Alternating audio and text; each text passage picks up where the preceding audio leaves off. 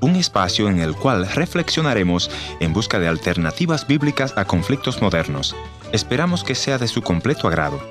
Y ya con ustedes, su anfitrión, el pastor y consejero familiar, Ernesto Pinto. ¿Será que porque nacemos en un hogar de bajos recursos estamos destinados al fracaso? ¿O vivir en un barrio pobre te hace menos culto, menos preparado y un fracasado? Pienso que esas cosas no definen el futuro de una persona. El futuro de una persona la define el ambiente familiar, la define lo que hay en tu cabeza cuando tomas las decisiones. Y con eso te hago estas dos preguntas. ¿Qué pasa en el corazón de un niño creciendo en un barrio marginal donde se trafican drogas, donde hay violencia continuamente?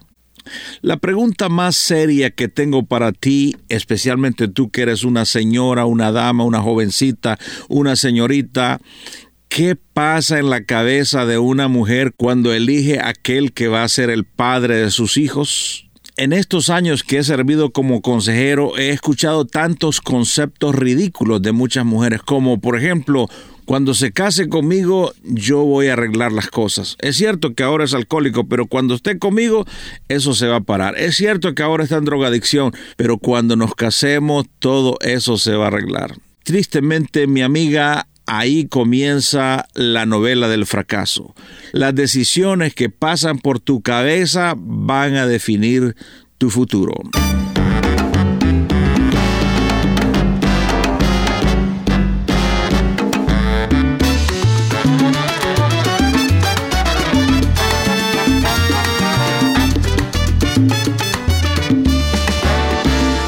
Historias que cambian el corazón. Bienvenido al encuentro de hoy. Yo soy tu amigo Ernesto Pinto y en esta oportunidad escucharemos la historia de Eliana, quien nos dice que ella era la oveja negra de la familia y que creció en un barrio realmente conflictivo.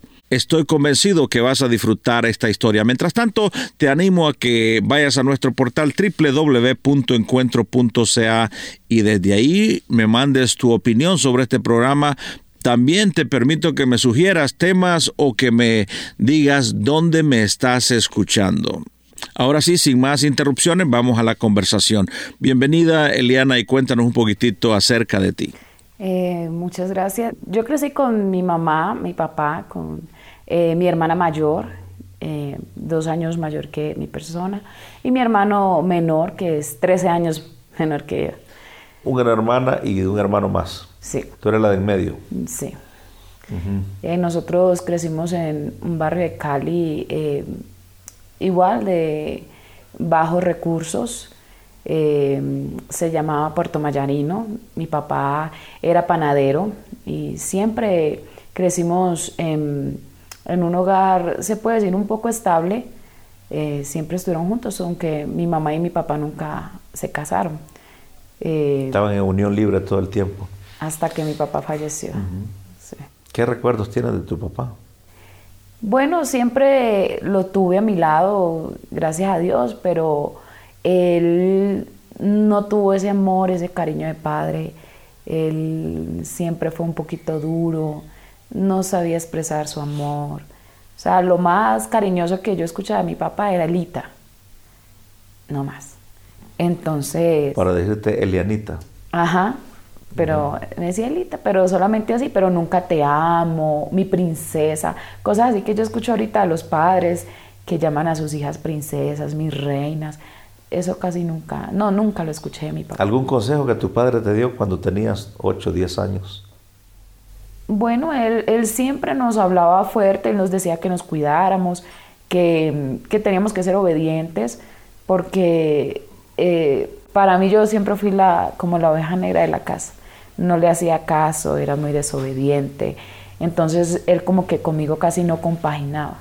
Inclusive una vez eh, le dije, parece que no fueras mi papá, porque él casi conmigo, él decía, ay no, usted es muy desobediente, con usted no se puede hablar, entonces no. Entonces, pero siempre sí nos decía... ¿Vos sentís que eras la oveja negra de la familia? Sí, porque siempre les di mucho, mucho de qué hablar, mucho lidio, les di mucha, yo digo mucha tristeza en el corazón de mi mamá de mi papá. Yo creo que aunque no lo expresaba, pero... ¿Qué se siente llevar ese rótulo encima, la oveja negra? Bueno, eh, en ese tiempo para mí era normal. Tu mismo padre te dio ese rótulo. Bueno, él una vez me lo dijo porque yo dos veces, en dos ocasiones, yo me escapé de mi casa. Yo dormí por fuera de mi casa, yo me escapaba con amigas, así, entonces... ¿Qué edad tenías con eso? 13 años. Me, iba con mi amiga y nos, nos, escapábamos, nos íbamos a una casa, nos poníamos a ver televisión y yo ya sentía que era libre.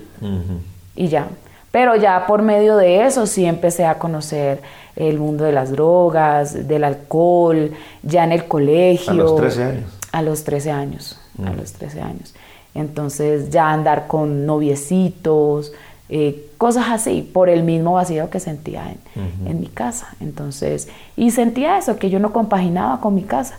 O sea, me sentía, no sé, aburrida. En ese mundo de los 13 años a los 16, eh, ¿qué tipo de drogas probaste? Bueno, eh, ahí en mi barrio probé la marihuana, em, la cocaína y y las pepas, las, que le llaman éxtasis. Sí, pero eso no es jugando, eso no es, no. es para jugar. Porque eso se puede crear una adicción casi automática, ¿no? Sí, pero yo digo que lo hacía como por un vacío del ratico, porque ya después yo misma sentía que no me gustaba, que yo decía no. ¿No te volviste adicta entonces? No, yo no, inclusive hasta con, con mi esposo también, eh, cuando éramos novios, yo le decía que me enseñara porque yo no sabía. Entonces, como éramos novios en ese tiempo y, andábamos en juegos, él, él, él trató una vez de, de enseñarme, pero me decía, no, tú no te metas en eso, tú no tienes nada que hacer eso, eres una mujer. O sea que te metiste con un drogadicto. Sí.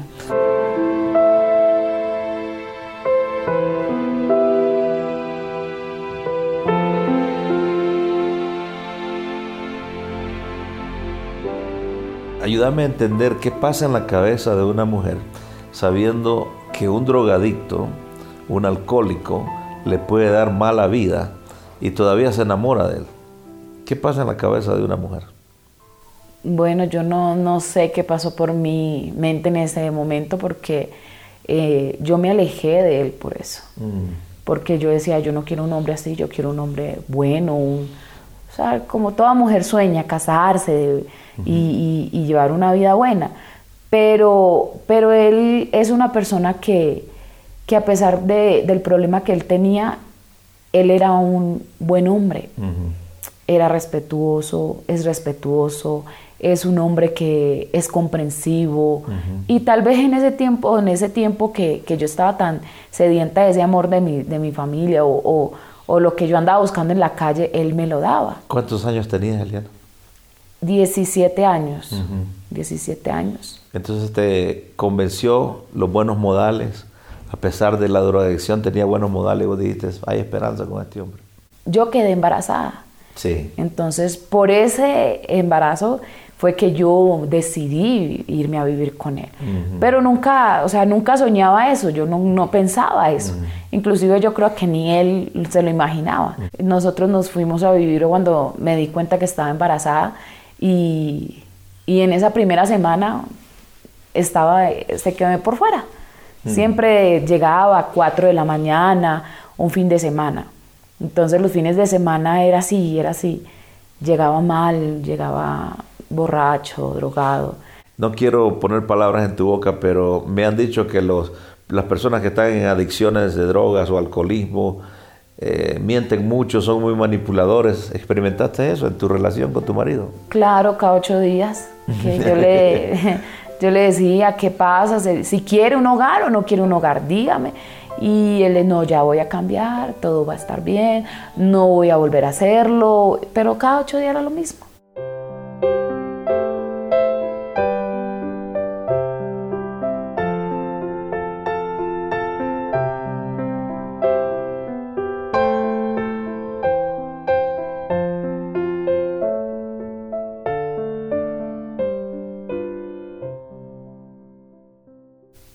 Dios que me ayudara, que ya no podía más, que ya no podía sola. Y yo le dije que le abría mi corazón, que le entregaba a mi familia, que le entregaba a mi hijo, a, mi esposo, que yo quería que él fuera mi esposo, porque nosotros no nos habíamos casado. Yo quedé embarazada y nos juntamos ahí, pero era siempre unión libre. Y yo le dije a Dios, yo te entrego mi vida, te entrego mi corazón y haz lo que tengas que hacer, pero ya no quiero seguir viviendo así.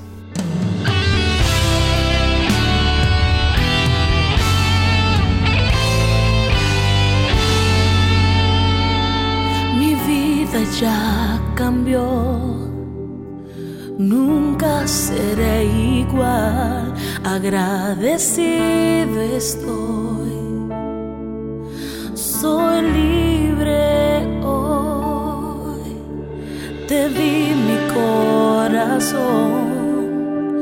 la soledad se fue, agradecido estoy soy libre hoy. Cada barrera es movida. ¿Cuál sería tu mensaje a aquella mujer que está viviendo tal vez una situación como la que tú viviste? Yo no me la puedo ni imaginar, pero tú que lo viviste, eh, puedes enviarle un mensaje a esta mujer que tal vez ha perdido esperanza, que tú le dices. Bueno, yo le diría que sí hay esperanza, sí hay esperanza y la esperanza es Dios siempre tuve mi fe desde que conocí que, que hay un Dios que todo lo puede, que para Él no hay nada imposible. Yo creí que Él sí me podía dar mi hogar, me podía devolver mi hogar, casarme y, tener una familia. Y, hasta ahora Dios no me ha fallado. Se casaron y ahora tienen tres hijos. Sí, nosotros ahorita, nosotros nos casamos a los seis años, ahora llevamos ya seis años de casados eh, y, y vamos para nuestro tercer hijo. Entonces es una gran bendición porque juntos le servimos a Dios. Mm, yo siempre le he, hecho, le he dicho a Dios, mi casa y yo le serviremos. Y apartado de Él no hay nada que pueda hacer. Entonces yo sigo con Él, sigo con Dios y sé que Dios va a restaurar muchos hogares por medio de nuestros testimonios. Porque siempre eh, en las clases de discipulado que nosotros damos acá en el ministerio, en las células, yo siempre cuento el testimonio porque yo digo, es algo grande lo que Dios hizo. Cuando cualquier mujer o cualquier persona se rinde a la primera, Dios no, no permitió que yo me rindiera. Él, él me dio fuerzas, me dio valor y acá estamos, sirviéndole a Dios, que es siempre lo que he soñado. Y, y mi sueño ahora es ver a mis hijos que le sirvan a Dios, que le sirvan y que nosotros sigamos siendo ejemplo para ellos. Eliana, muchas gracias por compartir tu historia con nuestra audiencia. Gracias a ustedes. Bendiciones. Soy libre Muchas gracias a nuestra invitada de hoy. Si usted está atravesando una situación similar en su familia, tenga fe. Cristo quiere meter su mano ahí en su matrimonio.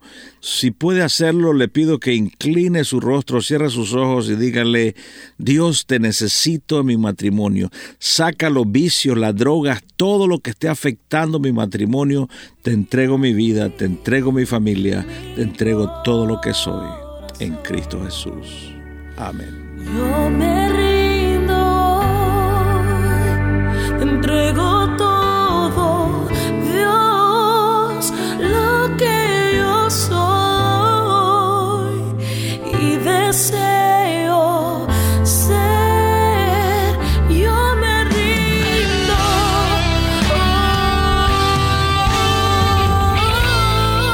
Gracias por haber sido parte del encuentro de hoy. Le voy a agradecer que me escriba a info.encuentro.ca.